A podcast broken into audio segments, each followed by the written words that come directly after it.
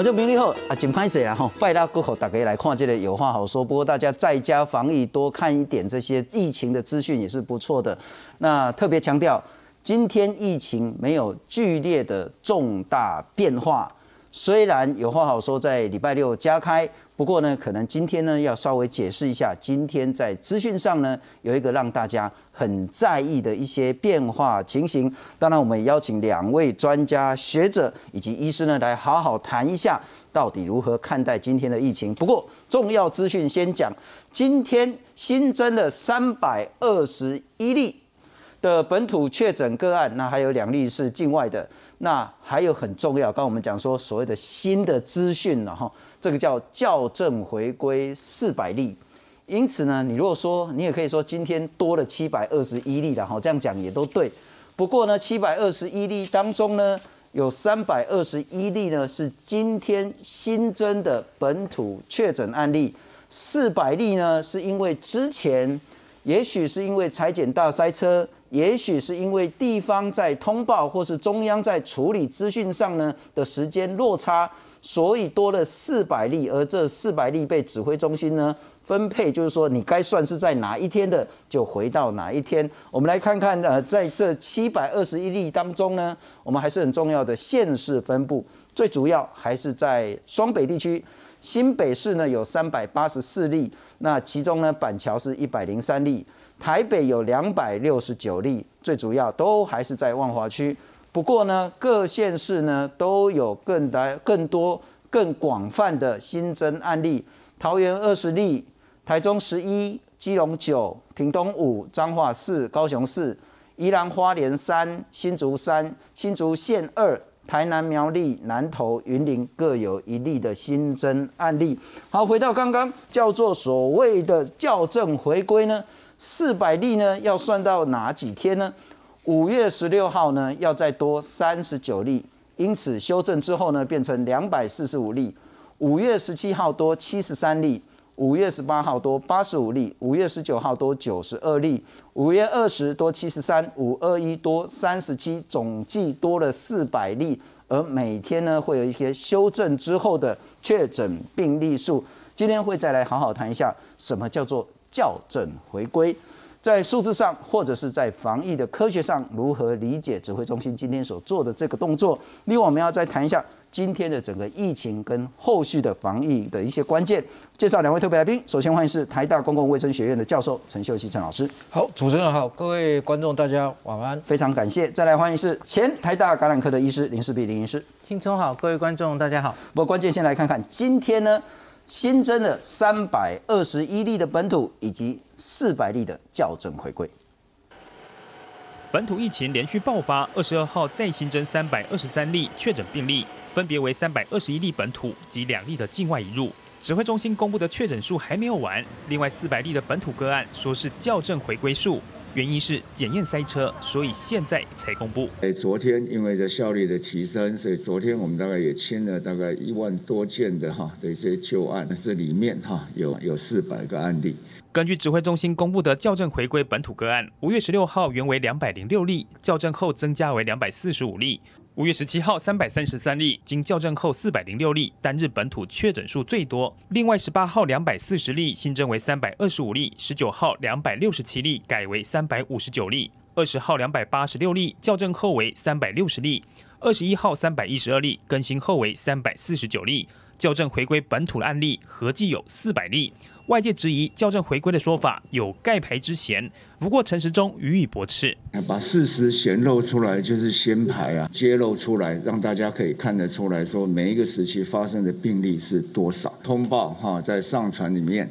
好，事实上是有塞车的一个情形的必要的栏位从二十几项那简化到八项。另外，因应疫情发展，行政院人事总处公布，只要符合条件，双北的中央机关居家上班者可由原先的三分之一提高到二分之一。居家上班是以三分之一人力比例原则呢，提高为二分之一的人力为原则。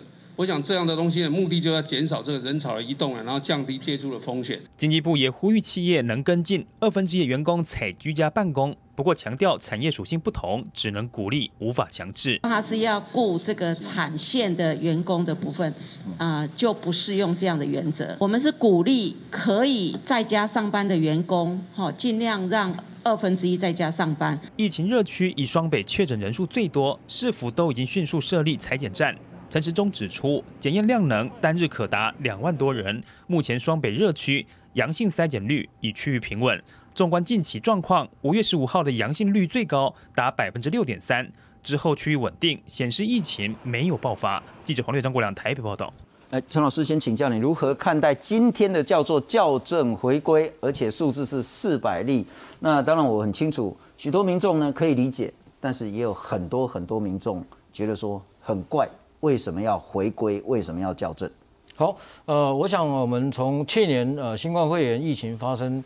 呃，之后啊，我们呃可以分成两种状态，哦，就是说我们呃没有快筛快筛站的设立，以及有快筛站的设立，哦，这两个情况呢，呃是不一样，哦，那快筛站的设立，我们前面也讲过，它会把隐性感染的个案早期发现，哦，那就可以知道它的隐性感染时间是什么时候，所以与其是这样讲，就是说其实是在重建这个呃真正快筛之后的传染曲线。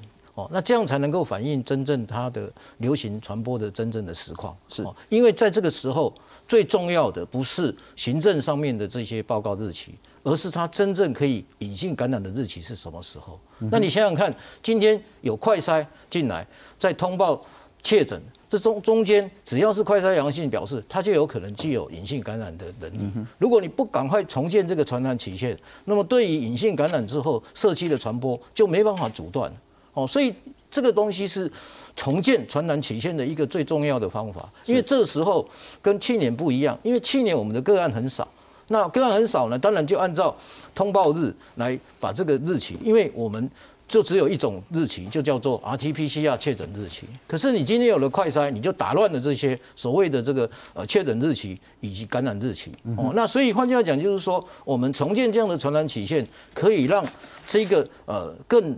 传播曲线更回复到原来的这样的一个真正传播，那么对于社区在预测未来的哦，包括我们看到的五五一五之前的这些所谓的这个万华情绪感染，是母亲节可能引起的情绪感染，以及我们的大卖场的情绪感染，这样的曲线的预测，才有助于决策到底我们将来的决策到底要往好的方向去做决策，还是要往坏的方向做？啊，我这样听懂了哈，就是陈老师你的意思是说，我们现在每天都有很多数据。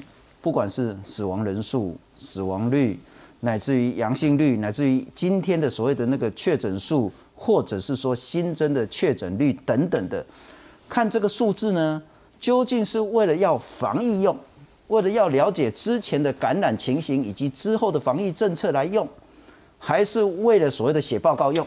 对的，好，但是问题是哈，防疫政策的制定呢，是指挥中心跟专家学者跟医师。的重要责任是，民众大概想了解的就是真实的疫情状况。是，啊，所以民众会讲啊，对啊，啊，今日到底是三百二十一，还是七百二十一？我们会有两个东西想了解了哈，一个是疫情有变好，还是变差，还是差不多？第二个呢是说数字呢是不是真正的真实，有没有被调教过？啊，过来艺术的工，譬如说，如果要作为防疫政策来用的话，其实说实在，这个每天的增减，或者是发病日，或者是确诊日，对民众来讲不是那么重要。民众只想知道说，我这个数字是不是真实的，有没有被修正过的，有没有被讲。所以，如果你今天就是，反正我今天多的就是多七百二十一嘛，啊，七百二十一怎么解读？那就是专家学者的。其实我我觉得这个日期是很清楚的，这个日期是因为有了快筛的之后的日期，就会决定这个日期进入快筛之后的每一点。从五月十五号开始。对，因为我们快筛都是从五月十六号开始的啊，所以才会有五月十六号做做这样的一个把日把这个个案呢再回归到快筛的日期，因为你快筛找到阳性，表示这个人就有隐性感染的个可能力，当然要回归到五月十六号的隐性感染。的这样的日期，是，那这个就是因为有了快筛，才有可能定出这些日子。所以你看它每个时间点，五月十六、五月十七，因为我们的快筛真正设立开始是从五月十六号，那筛，那。大量的这样的把快筛的个量找出来，那这样找出来的，当然实验室。检验室，他们经过一年半训练，当然很辛苦。那我们国家，我特别强调，我们我我的了解，我们国家对于 RT-PCR 的标准检验标准是非常严格，非常检验标准是非常高的，跟国外的比较。所以我们过去都是标榜我们的敏感度这些做得很好，是因为我们的程序上面都非常。那你想想看，如果你一次要应付，就像你有。你你邮局银行在排队一样，突然涌进这么大量的人，你当然你的时间就要拉长啊，一天这是很正常的嘛。哦，那那所以所以我们必须要体会这些检验室人的辛苦，哦，一定要给他有一些时间，在大量的筛检的东西，让他慢慢去调整，缩短这个从从快筛日期到确诊日期的间隔。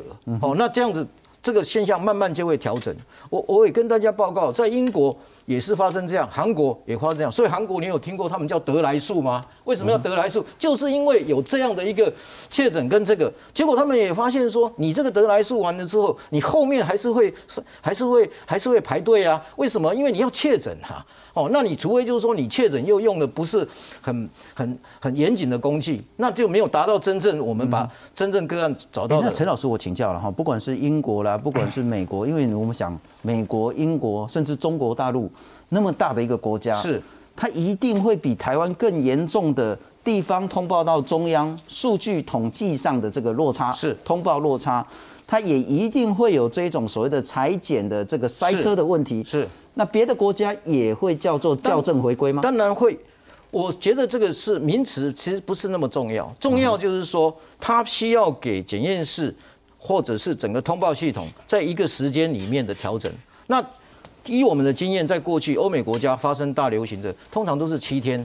哦，就是说你前面从快筛到真正确诊病例，在初期的时候都需要七天左右。哦，那那个七天刚好又是潜伏期的时间了，所以常常在这个地方大家就会有一些有一些呃呃观念上面的呃没有办法了解。但是它其实很简单，就是说你确你快筛进来那个日期，只要你快筛一进来日期被我诊断的，被我快筛到的，到他诊断日期，通常我们会用快筛这个日期来当做我们传染病它的这个所谓的这个可感染的日期。这个是为什么呢？因因为你现在是对付的是要对付它社区，阻断它传播，不是真正的要通报说什么时候通报出来。是，所以其他国家的这个修正，不但可能往上修正，也可能往下修正。当然，因为它。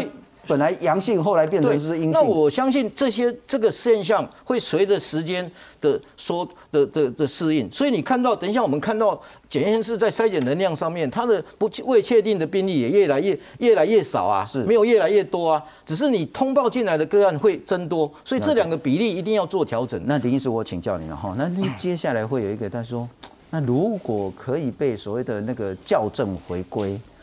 那是不是我们每天都处于一个比较不确定的状态？嗯，也就是说，当我们今天讲五月二十二号礼拜六的新增本土个案数是三百二十一例，嗯，那会不会明天或是下礼拜再修正？也许变成四百，也许变成五百，那这样民众就会对每天的这个数字先打了一个折扣，对于信心这件事也会有一些影响。呃，这里我可以秀一个这个图哦，这个是柯文哲市长的脸书了哈，是因为今天指挥中心中央开完记者会之后，再再来是两双北都开嘛哈，其实两个市长都有说明一下这一次这个校正回归的情形。那这个 PCR 裁剪的流程我觉得很重要了哈，就是从一开始就是医院裁剪，然后我们要这个法定传染病的通报系统。哦，我的同温层哈，这个在医院工作的人最近都叫苦连天，因为这个。第五类法定传染病要上传，今天有说有二十个步骤，然后非常繁琐，而且还有纸本要用写的，是，所以那些感控室工作人员都叫苦连天。所以今天说这个通报行政流程上有问题。那在下面呢，在下面就是送检，然后现在我们很多是快筛跟 PCR 一起做了哈，那 PCR 就送检，然后检验结果出炉送回 CDC，它最后还才会有一个暗号。那所以我觉得这一天发生的事情应该就是。一口气报了七百例，走到最后，可是回头看一下，哎，怎么时间差很多？有因为平常科比说，假如没有塞车的时候，大概是两天就可以出来。可是问题是这几天每天都报万破万，所以就有人哎，怎么六天前的现在才终于走完流程？有五天前、四天前，好像这些案例是以台北市居多嘛？吼，清了一万多例。那新北也有一些，好像一千多例，所以我觉得流程到底卡在哪里？哈，我觉得在公务。公共的，诶，这叫什么？公文，这叫什么？行政流程是行政流程，或是卡在实验室，我觉得都有可能。大家看一下我们实验室，哈，每天其实现在也是越清越多，这个每天做了一万六千例左右，哈。那几天前我们有问指挥中心庄仁祥发言人说，我们现在到底一天能做多少？我们这几天也常常讨论到这个问题，哈。他说平时的话，大概一天的量能是一万六千。然后，可是现在疫情期间，他可以把它盯到两万七千例，每天可以做这么多，消化这么多 PCR。那我们还在还在往上吼，我看他们这几天一定非常辛苦，是那个 PCR 把它赶出来。所以信聪说之后还会不会还有这样的情形？我觉得，假如我们越验越多，恐怕一定还是会有，搞搞不好接近这个两万七的时候，还是会有问题。了解了解。我们现在如果我举个例了哈。五月二十号，我们新增通报的是一万七千八百多例。五月二十一号新增通报是一万八千一百一十一例。五月二十二号就是今天新增通报就两万，破完两万了，一天就新增了两万多例通报。那你能不能一天处理到那么多？而且你还有之前塞住的，怎么处理了哈？不过我们来看看，其实我觉得要说指挥中心盖牌这个指责可能有一点过了。嗯，第一个盖不住。第二个，你盖这个四百例也没什么意义 哦。再来就是说，如果真的是盖牌呢，地方一定会先跳出来骂，因为这都是地方通报的。如果总指挥那个中心不讲的话呢，地方一定会骂。但是地方怎么理解今天这个叫做校正回归的事情呢？台北市长柯文哲说，中央所报告的是两天前的采样结果，那如果遇到塞车的话，恐怕会更久。像今天处理的就是回到五月十六号一个礼拜前的。病例多还坚持 PCR 来确诊呢，在工位上他认为不太实际，因此他认为说应该要把快筛也作为确诊的一个方式之一。那每天公布疫情数目，恐怕要有新的方法才能反映疫情的实际状况。侯友谊新北市长说呢，确实时间资讯是有落差的。那中央在个案筛检确诊过程中有拥挤的状况，时间有落差，在新北市最高呢是达到落差六天。为了防止防疫破口，中央防疫要一起来增加国家的筛检队，结合民间的这些力量。那新北市的副市长他说呢，因为中央偶尔会有塞车的问题，民众会比地方卫生单位先收到确诊的资讯，所以会有时间差，不是地方要刻意延迟通报。换句话说，在地方上呢，特别是双北的市政府呢，都比较能够理解这个落差，但是这个问题一定要解决。我们先来看看新北市长的回应。召开会议，新北市长侯友谊非常关心各单位执行防疫工作的落实度。考量疫情严峻，二十二号加上校正回归案例，新北市共增加三百八十四例，其中以板桥一百零三例最多，累计确诊人数一千两百七十九人。侯友谊宣布，将针对板桥十二个里以及综合八个里等疫情热区，设立热区防疫中心，启动三天的强化措施，搭配机动筛检站。以及人潮聚集的大卖场、市场，加强人流管控，全面大清消。因为时间资讯落差，造成通报塞车。中央校正确诊数字，新北通报落差最高有六天，让侯友谊担心会形成防疫破口，特别呼吁中央地方防疫一起来，成立国家筛检队。我们要成立国家筛检队，结合民间业者的力量。一起来共同快速筛检，不要让确诊者很多已经被通知了，但是还没有到地方来，变成他在家迟迟苦等。侯友谊小心应战，外界则质疑新北的医疗能量是否足够。侯友谊强调，将启动第二阶段的清空计划，并且增加集中检疫的量能。因为我们大幅的在降载，我们开始要启动第二个阶段的清空计划。面临大量的整个确诊者，我们的医疗能量确实大家都有压力。昨天在增加了三间的集中检疫中心这些旅馆，那我们总共现在已经有九三九百三十八间。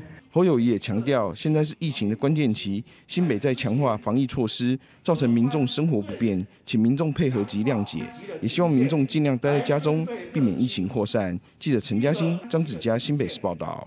不要批评指挥中心盖牌这样的批评，可能是跟事实不符合。但是要说今天四百例的校正回归是叫做先牌，恐怕这个牌也还没先完，因为还有更多的牌，恐怕还是这样子的情形。我们来看看。这个都我必须强调，这个都是累计的了哈。五月十五号的时候，整个新冠肺炎通报的呢，已经有二十三万多例，确诊有一千四百多例。那其中呢，二十二万都排除掉了，还有四千多例还没办法确定。过了一天呢，累计呢，从二十三万零八百呢，变成二十三万七千多例的通报了。那排除二十二万多。还没确定呢，从四千三变成五千八百多例，这个数字每天都在增加，就是我们塞车呢是越塞越多。那五月十七号呢有七千多例还没办法确定，到五月十八号就已经一万四千多例了。五月十九号有两万四千例，五月二十号有两万九千例，五二一有三万一千五百三十七例，到今天有三万五千多例，这个是总计我们已经通报了三十三万多例了。那我们已经有三千八百六十二个人确诊，已经排除掉了二十九万八千多例。但是我们现在了哈总计累积呢，台湾现在有三万五千多例，到底是阳性，到底是阴性，到底是确诊，到底是排除，我们还没办法认定。这是一个我们现在塞车的情形。我们来看看，这个是总计，那我们把它换成是每天新增的，这就是个别来统计了哈。五月十六号呢？一天通报了六千多例，一千五百多例呢，没有办法确定。那过了一天呢，这个都要再加上去了哈。一天通报八千多例，所以通报的量呢，每天都在增加。五月十八号一天通报五一万五千多例，五月十九号一天通报一万八千多例，到五月二十二今天就通报了一天内通报了两万一千多例。那我们没有办法确定的呢？这个是旧债未偿，新债再起的概念了哈。五月十六号又有一千五百多例没办法确定，五月十七号又有一千八百多例，五月十八号有七千多例，这个都要再加上去的，这个是累计上去的，不是说总计这样子。那因此我想请教陈老师，是大家在批评说啊，你是不是在所谓的那个用语言啊或数字游戏啊？我觉得那不是那么重要，重要是我们就真的塞车了。是安德他的家是越塞越严重，但是我们可以看到，确实所有的检验人员呢，很细密的做检验了，所以你可以看到，他们像每天的确诊那个或者是排除的这个数字也是越来越多，他们能够确定的量也越来越大，但每天又进来那么多通报，而且他家也不得被他该管。对我我我相信，如果我们从管理学里面来看哈，其实用排队理论来讲，这个是最好。你有看到你的排队进来的人数越来越多？你看他五月十八跟五月十九，他其实以排队理论来讲，你看他已经消耗的快一半了，是未确定十八，那十九也是消耗一半，是。那你看他有没有加速？五月二十有五月二十加速了，所以你现在就是说，我们现在一直在讲这个事情，就是说他进来的量已经多于他这样子。能量可以负担的排队，这个管理学里面讲的排队理论，就在这个地方适用上去。所以我们用科学方法来看待这件事情。大家，我们不要去争议说，今天中央跟地方大家要协同一心来解决这个排队理论。因为你突然增加这么，那为什么突然这么多嘛？因为你多设快筛点啊。是啊，是啊。那你多设快筛点，当然你通报当然就增加嘛。是。那你现在一直增加进来的，那就像理发师一样，你一直一直变，啊，人都进来，那你现在你现在只有一个人在那边理。那你外面等的人当然很多嘛，所以排队理论就是跟你解释的这个事情，就是说，所以我们要上下一心去解决刚才林医师讲的，就是说这个 procedure 到底我们要怎么去改善？是，那我相信。我相信我们国家绝对有这个能力，你给一点时间，大家就把它改善。好，那尤其是现在哈，检验也撑了一年多，我们要给他打气，我们要给他鼓励，那让他呢能够马上适应这样的系统，来快应应快筛的能量，这才是重点。是，好，那我讲了一句，第二句话更多的重点，如果我们不要通报这么多，我们自然就不会有这样的一个塞车的问题。那为什么我们通报这么多？就是因为我们接触者的个案多。所以你如果阻断了社区的传染，你就不会有这么多的这样的一个接触个案，你自然通报就不会这么多，检验室的能量慢慢就会适应，慢慢就会慢慢就会趋缓和，这是大家比较愿意看到的，还是说我们不断的筛，不断的筛，不断的筛，筛出那些人，然后让这个检验，然后产生很多的这样的一个负担，然后最后医疗能力后面的负担更重，所以终终结而言，好，我们不要在这个地方有太多的这样的一个争论，说今天我们到底今天。呃，看到这个数据，我们怎么解释？那 total 的 case 就是这么多啊，是对，所以它不变的，只是它为什么一定？我前面讲过，为什么一定在这种排队理论下面去把这些个案归回原来？有一个很重要，我还是要强调，因为当有快筛日期的时候，就引进了另外一个隐性可感染日期，这个日期非常重要，因为你不抓住这个日期，你就不知道这些隐性感染如何在社区一直传播。是，那它。我们已经有五月十五号的实施警戒哦，是有一个时间点的。如果你不厘清这个时间点，你永远也不知道实施警戒线之后，到底我们的个案会不会下降下来，这才是重点。嗯哼，哦，因为我们千万不要忘掉，我们现在比较担心就是母亲节跟大卖场这个高峰，可能都还没有显示在现在这个高峰上面。你不要，这才是重点，而不是今天大家一直在看旧有的这些个案。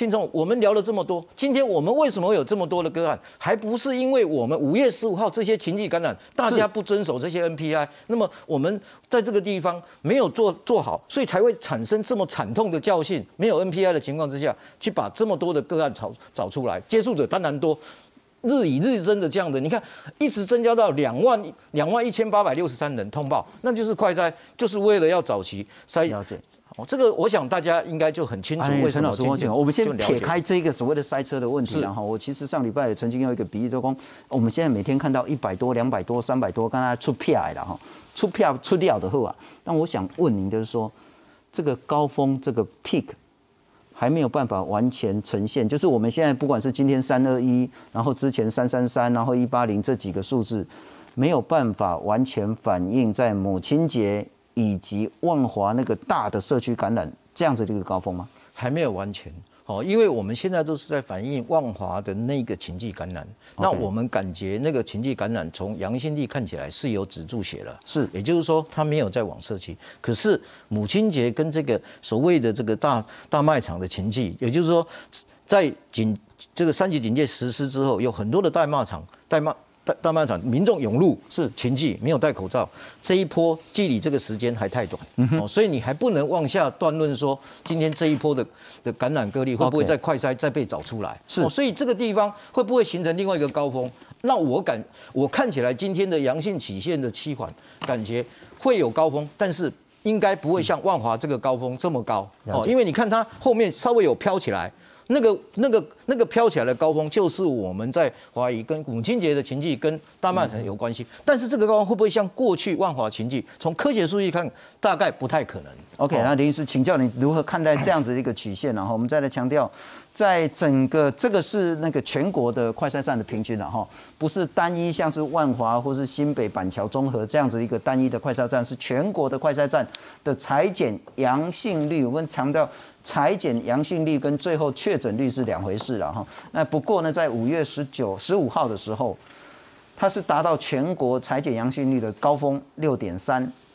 在之后呢，就开始下降，六点三变成四点七，变成二点八，变成二点七，降到最低是二点二。不过呢，这两天又上来二点八跟二点九，二点九的阳性率，在我看来还是很危险呐。呃。青葱，我理解这应该是 PCR 的啦，应该不只是快筛，应该是最后指挥中心 confirm 的嘛，也就是今天，我想应该是往回都校正完。确诊率了，对，都校正完，然后把每一天该每一天的，然后弄成一个，我教他们做这个做，教教他们做好久了，我好想看这个 PCR 阳性率哈。那所以我们可以看到的是五月十五号是高峰，可是不要忘记了，五月十五号那天其实裁剪。案例没有很多，所以其实他每一天送的多少，其实都可能有误差。所以这是为什么去年的这个时候哈，各国面临那么多案例来，然后这个六日假日可能做的少，然后做的多，所以你会无法判断，你只看每天的变化可能会被误导。所以他们一直都是用七日平均，往前算七日平均的 PCR 阳性率，然后一直来做图了哈。那我们就姑姑且用这个每天了哈，每天看的话，六点三缓慢降到二点二，我的确也注意到了这两天跳起来。是，那大家可以回头去看新北跟北市的筛检站，同样在这两天也是稍微跳起来，我觉得这个趋势是吻合的。的确，就如同陈教授担心的，这个可能已经不是第一批的万华，它可能是后面的假日、母亲节，也可能是卖场的群聚都有可能，或是也有可能是万华的第一波，虽然筛了哈，可是有一些无症状感染者，他自己没事，或是有一些人没出来筛，可是他已经往外传了，他的第二波。也可能那是万华的第二波，后面有一个尾巴起来了，所以我觉得这这个是非常值得观察的。那我再补一点，刚刚我们有说到哈，其实一年前国外几乎都面临我们类似的状况，就是 PCR 量能一起一开始没有起来的时候，就追着那个检验跑，送检太多来不及做。像今天《天下》杂志有整理一篇很好的文章，吼，它主要是 focus 在美国去年一年的时候发生的状况。他们各州，美国很大嘛，还有那种 delay 通报到一周的，然后他们事后回修正数字，这个是常见。那我觉得我们跟他们有一个不太一样的，刚刚陈教授有一直强调，哈，他们当时其实就是只做 PCR 呀，对，然后 PCR 结果 PCR 就 delay，这在中间它的感控措施。可能意调根本都停下来，有一个时间差。可是我们这一次是快筛加 PCR，是，所以在做快筛阳性的时候，其实感控措施已经介入了。对我觉得这是最不一样的地方。虽然你这个到最后 PCR 哈有确诊个 delay 个三到六天，可是不管是呃台北或新北筛检阳性就已经把它住到，我们知道现在六小时之内要住到那个隔离检验所嘛。是。所以或是疫调应该同步也开始进行了，所以我觉得这是我们跟去年的那些国家不太一样的地方。嗯哼哼。不过我们来看看另外一个也值得大家关注的数字了哈，我觉得这个可能牵涉到更重要的医疗资源分配的问题。我们如果用到昨天为止的确诊个案数是三一三九，也就是不包括今天的七百二十一啊七百二十三，因为还有两个境外的了哈。从昨天的三一三九来看。百分之五点一的确诊民众呢，是轻度到中度的肺炎。嗯，百分之五点一的民众呢，会变成是重度的肺炎。百分之二点三有七十二例的民众呢，是变成严重肺炎跟呼吸衰竭。但高达百分之八十六点五，可能就是轻症，甚至没有症状。嗯，哦，可是我们要看到，如果是五点一。那接下来，如果我们每天是确诊两百个、三百个这样子的比例增加的话，你就是每天增加五点一的重症跟二点三的严重肺炎，那你就得去计算我们现在说的医疗量能怎么办？我们来看看现在我们所统计的指挥中心在五二零讲，集中检疫所有全台湾有四千五百间，那还有两千五百间可以用，会再扩充两千间。简易旅馆就很多，有一万七千多房，还有七千间可以用。但简易旅馆可不可以变成强化版的集中检疫所？不是每一间旅馆都可以做了哈。但是这必须再做强化。指挥中心在五月二十一号讲说，全国负压隔离病房总共有一千零一十三床，请注意这个就是比较严重的数字。我们只剩下三百六十三张的负压隔离病床。那如果按照刚刚那个比例的话，我们如果确诊数一直增加，我们很显然我们在负压隔离就会面临到非常非常大的压力。那当然轻症者可以住专责病房或普通隔离病房，那哦确诊者可以做专责病房，而轻症者其实你去做加强版的防疫旅馆或集中检疫所就可以了。那指挥中心说专责病房空床呢，现在只有两百五十五张。负压病房是三十八间，这个是指专责的部分。那病房调度呢，在现在就已经开始很吃紧了。我们再来看看，包括台北市、新北市呢，他们对于所谓的集中检疫所以及检疫旅馆，他们的一些新的做法。台北市一处防疫旅馆周边巷弄，周六二十二日上午，化学兵展开消毒。台北市现有防疫旅馆量一百零五家，可提供将近七千个房间，加强版防疫专责旅馆则有四家。柯文哲指出，十九号到二十一号，台北市各快筛站的阳性率也上升到百分之七。柯文哲也表示，不用太恐慌，这一拜升级三级的效果会逐渐在下周见效。快筛它反映的并不是这个礼拜的感染状况，而是差不多一个礼拜到甚至到一个礼拜的两个礼拜前的感染状况，自我严格的管理，它的效果要到这个礼拜才慢慢可以看得到。中央疫情指挥中心二十二号公布数据，台北市一口气增加两百六十九例本土病例，不过其中掺杂矫正回归数字，引发外界质疑。柯文哲也缓颊解释，通常指挥中心公布的确诊数是两天前裁剪的个案，就有时间差。在近日检体数爆量下，仍持续使用较费时的 PCR 裁剪，且没有优化通报流程，的确会出现误差。正常状况下，它有大概是两天的时间差。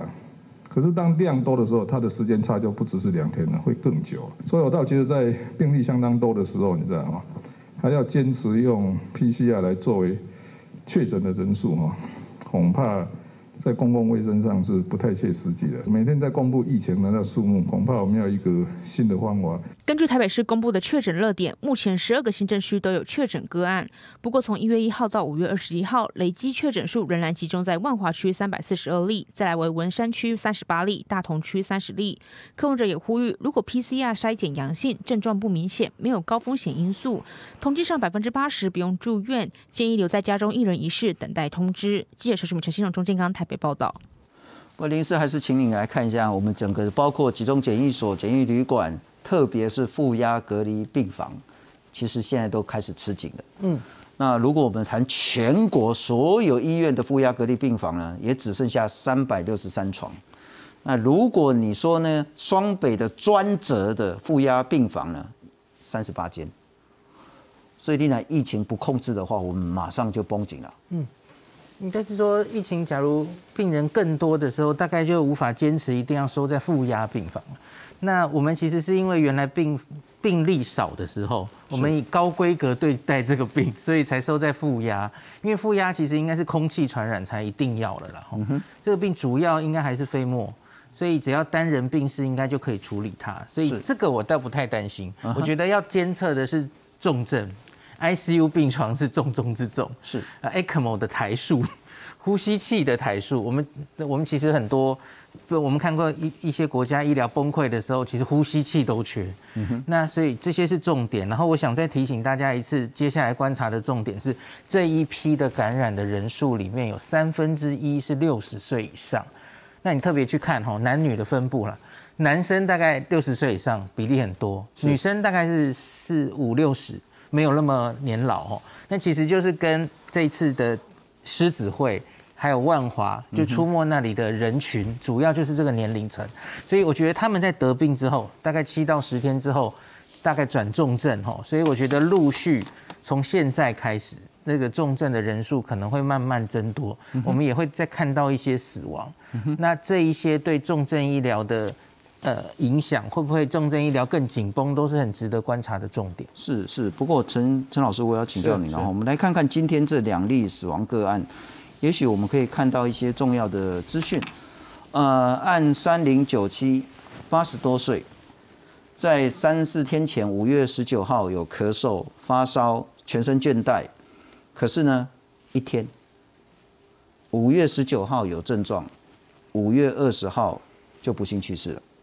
一天，不过他因为年纪蛮大，八十几岁，按三五五三，七十多岁，他曾经接触过确诊者，可是五月十八号的时候呢，他被隔离，五月十九号，那卫生单位打电话给他，讲无啊，我拢无安呐，那因为他是接触到确诊者，所以是被框列的，但他没有症状，可是呢，五一九的时候打电话跟他讲说，他都都没事，狼龙讲后。可是到五月二十一号就没有呼吸心跳，就宣告死亡了。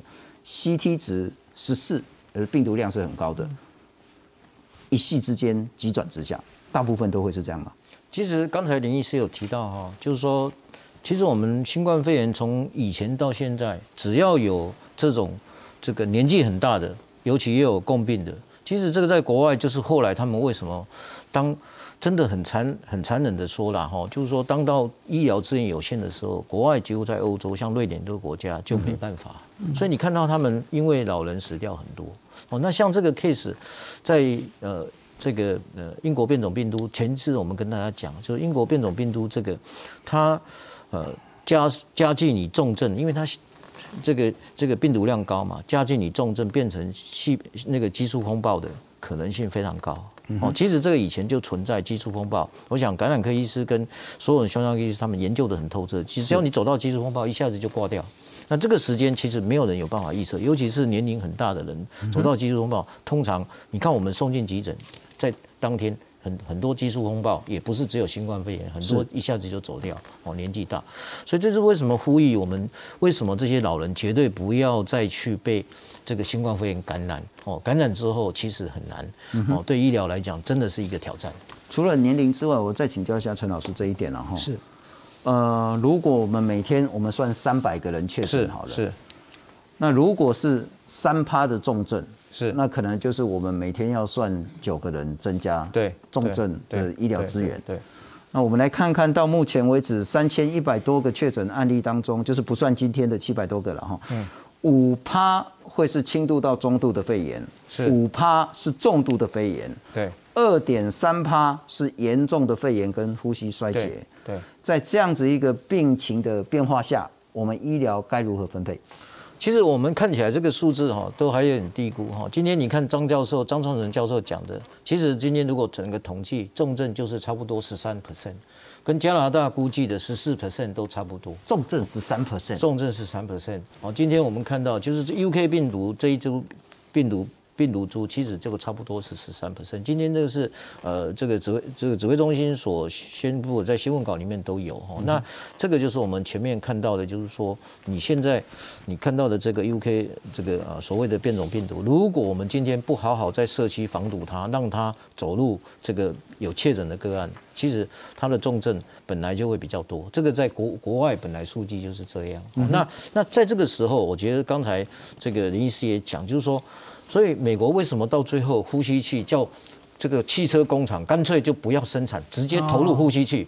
那当时呼吸器还共用哦，这些然后引起。交叉感染的问题，所以这些都是过去国外的经验，包括 ICU。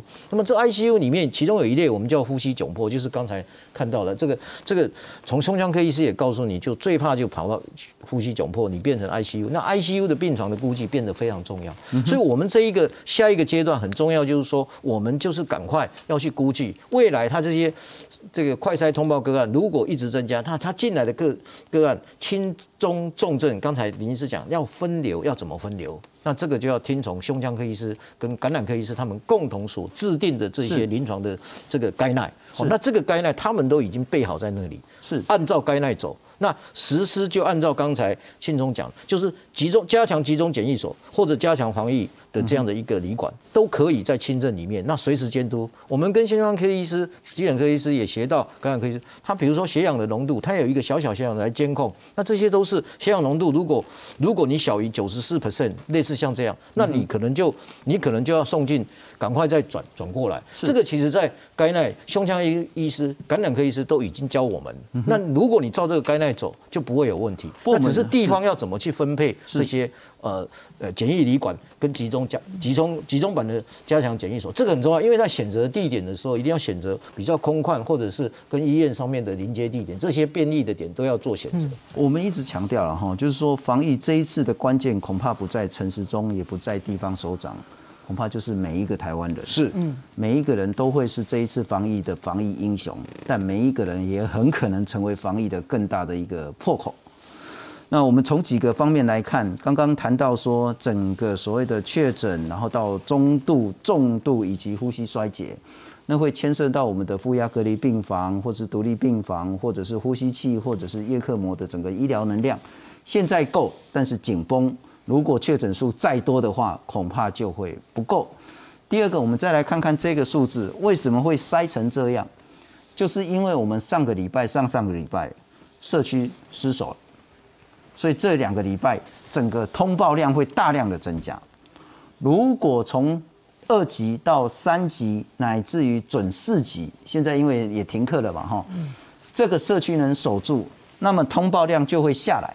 是，那我们塞车问题可以解决，我们医疗资源就可以守住，那这一关大概台湾就能过。是，嗯。那不过呢，我们来看看。不是只有双北的问题而已。刚刚我们看到，所有县市都有新增加，除了极少数的县市现在还是维持没有确诊的情形之外，我们来看看台中。台中今天新增的十一个确诊案例，那也包括台中市政府的一名员工，框列了十七个人的居家隔离。那特别在彰化了哈，那个水果商的传播链还是有新增的情形。还有像我们之前谈到夜唱团。啊，拜托哎，真的这个时候大家不要再有任何的群聚。我们来看看，台中市环保局人员来回喷洒消毒药水，不过消毒的地点却是在台中市府位于丰原的阳明大楼。台中市政府二十二号公告的确诊个案之一是台中市府员工，职务并不会接触民众，目前已经框列接触者，包括十五名市府员工和两名家属进行居家隔离。他是台中市政府。社会局家防中心在阳明大楼的一位女同仁，啊，经过查证呢，这位女同仁负责采购以及资讯业务，那不曾接不会接洽啊接触洽购的民众，那我们已经初步框列了十五位同事。隔离和筛检。台中市新增确诊有十一名，包括台积电员工、银行行员、健身教练、国军军官与太太等个案。其中与夜唱团传播链相关的新确诊有两名，目前已经累积十一名。市府周六也再次到朝阳科技大学与周边社区进行消毒。我们针对里长的一些地方的一些要求哈，我们在针对重点的区域还有。比较密集的地方，我们再重新再做一次消毒，让民众能够放心哦。而彰化则新增四例确诊个案，其中包括一名男大生，另三人则与水果商传播链有关。公布的足迹也罕见的将一辆车列入。彰化县卫生局表示，因为目前有三名确诊者都搭乘过这辆车，希望民众要特别注意。歌唱班里面有一个成员，他是果园里面的工作者。那他坐这台车的时候，司机已经被确诊感染了，哦，司机里面确诊感染了。但因为这台车，除了我们现在已经框列的一些农务工作者之外，还有其他的人曾经坐过这台车。另外，包括苗栗县、南投县、云林县，二十二号也都各新增一名确诊者。其中云林县的确诊者曾到万华德义村茶室唱歌，相关接触者目前已经框列八人进行居家隔离。记者邱子培、彭光群中部综合报道。除了台中跟彰化之外，我们也来看看台南跟高雄的疫情，特别是在高雄的部分，今天新增的四例，那其中有两例呢是跟餐厅有关，所以拜托给金妈卖聚餐啊，如果真的在做疫调的话，拜托给大家看老实的，我们来看看。禁止内用。高雄新增四例确诊案例，其中串门子海鲜餐厅群聚感染持续扩大。除了二十一号已公布员工确诊，又新增案三四六零是餐厅的厨师，陈汉案二三三六接触过，以及案三四六三餐厅的外场人员。市府也公布两人的足迹进行大清销。串门子确诊案在高雄已达八例。呃，民众担心可能在同个时段，是不是在不经意间有错有错身而过，或者是有同一个。啊，场地有接触过的这一部分呢，目前我们框列了二十一人。那昨天快筛了九个，全部呈现阴性的结果。于他的另一名二十多岁确诊女性在北部餐饮业工作，十九号回高雄确诊。而汉神巨蛋百货周六全天停业，因为一名专柜小姐确诊，感染源仍待厘清。她的足迹好相当的多，因此整个疫调还在我们的呃进行当中，接触者也继续框列。目前我们啊。经过我们这目目前的这个抽丝剥茧呢，基本上啊，曾经有啊他的同事有到北部的活动史。最南端的屏东，二十一号出现首例之后，又一口气新增五例，其中一对同居男女曾自驾到台北万华旅游，而另外两例都接触过北部确诊亲友。至于屏东首例的友人也确诊，但两人疑似涉嫌隐匿。屏东第一个首例的案例三零三七。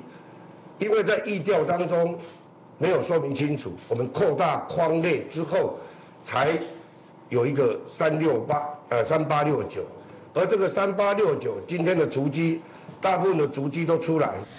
台南市也针对新增一例个案足迹进行全面大清消。按三六一五为一名六十多岁男性，平常大多骑机车行动，在二十一号住院开刀前裁剪确诊。我们台南市的医院的清零计划启动的早，也很落实，所以他就在入院前就已经进行裁剪，那裁剪后确诊，并没有进到医院哦。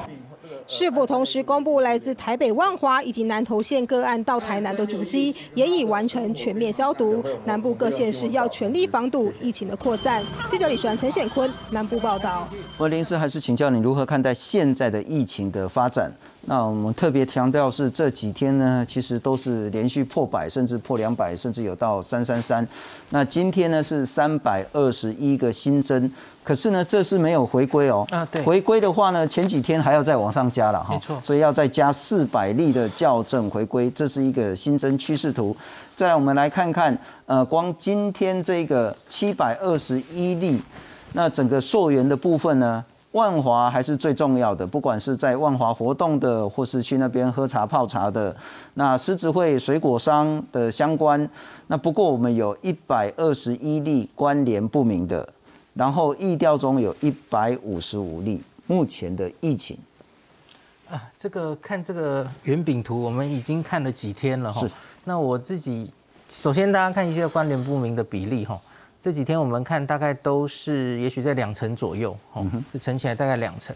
那可是好像上次休息老师我没有问到老师，我也想问问老师，因为现在大概都有蛮大一部分人是用万华活动史这五个字交代过去。那可是我自己其实对这一点，然后网络上我也看到很多声音哈。我们一说万华茶艺馆相关非常明确了，是。可是假如是万华活动史，这其实非常广，对不对？你可能只是去去过那里逛街，或是怎么样，住在那里，哦，你又不一定出入过高风险的场所，所以万华活动史到底可不可以算是？找到原因的感染源，那这一点其实跟我们要不要进第四级，我们现在定出来的条件是有关的嘛？是，所以假如照我们这样看起来，万华活动时不会把它当不明来感染源。那可是，其实我就想回问柯西老师，你对这一点的看法？我再补充一下，我就是说我其实之前一两个礼拜前我也收到简讯，呀，不啊，我哪有去网港？啊，首先有吼，我在阮早间去补习的时阵啊，我先去万华买一碗蚵仔面线。哦，所以你有蚵仔面线就好食，一聊就这。嗯啊，我这样也可以算万华活动史。我想就是说这个观念就是说这个问题非常好哈。我先解解释一下关联不明。嗯，哦，关联不明，其实我们永远不要忘掉。家户感染是这一波英国病毒株主要最主要的。嗯嗯嗯。那我们在这个地方，我们并没有去标示。加护感染，那我们从过去曲线分析过，指挥中心的解，其实分析很清楚，就是在五月十五号以前的那些，从机师开始都是加护感染为主，慢慢演变到社区的不明感染。可是到现在为止，社区还是有很多关联不明的，它可能是源自于加护感染，可是它没有特别归类出来。好，所以这个关联感染有很多的原因。那我我我刚才我刚才也讲，这里面并没有这个大卖场啊。是。哦，也没有这个母亲节情记的啊，是，所以，所以我们必须要厘清一点，就是说，我们虽然是同一个病毒株，可是我们传播的路径还是有它不同的多元性，哦，所以你不能够用一个东西来以偏概全，说啊，这个东西我们就已经找到了。那么现在我们必须承认，既然是社区感染这么多个案，还是有可能有一些是感染不明的来源。这是在国外，当你 case 达到两千个以上的这种一千个以上，就会有可能这种现象。那重点是怎么样让这个个案数赶快透过。筛检来下降，OK。那所以刚才那个万华五十，我为什么特别强调你一定要用筛检站的这个它的这个东西来做连接？因为当时你们接到是细胞碱性，细胞碱性是让你自主管理的一个方法，可是它不是代表你做疫调的一个它的一个非常清楚的疫调，因为它只是发细胞碱性，它是要做管理，要做介入，因为你发了碱性之后，如果你真的是接触者，马上就得到速效。就是钻石公主号当时就是这样啊，他根本搞不清楚是哪些人接触，所以他就发了简讯，简讯就就叫你待在家里就不要动。如果你真的做到不要动，请问钻石公主号当时有没有发挥成效？有，那个时候我们陈其迈副院长的这个政策以及陈松这个政策，他就是发挥，所以让钻石光没有病例嘛。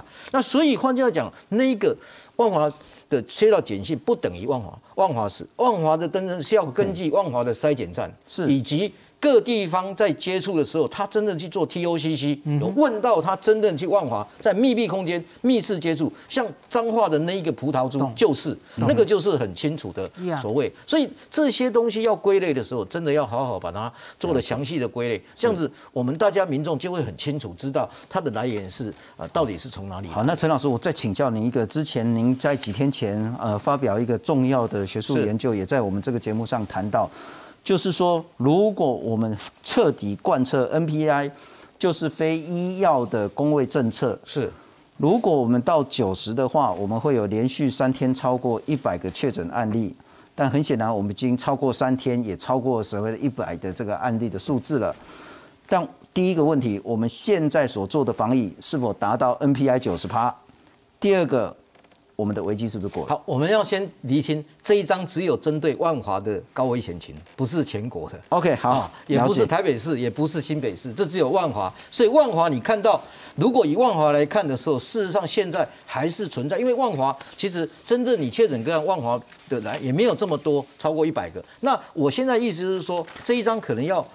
修正一下，是我们在做这一章的时候，对专指万华，我们在做这一章的时候，并没有把我们今天的塞车的问题考虑进去。了解，所以你看到它塞车是会往右边移，所以你真的九十 percent 还是有可能。但是现在如果大家不做好，就会往左边这一条六十 percent。换句话说，pick 还没过。对，如果大家没有做好 NPI 九十 percent，如果走到。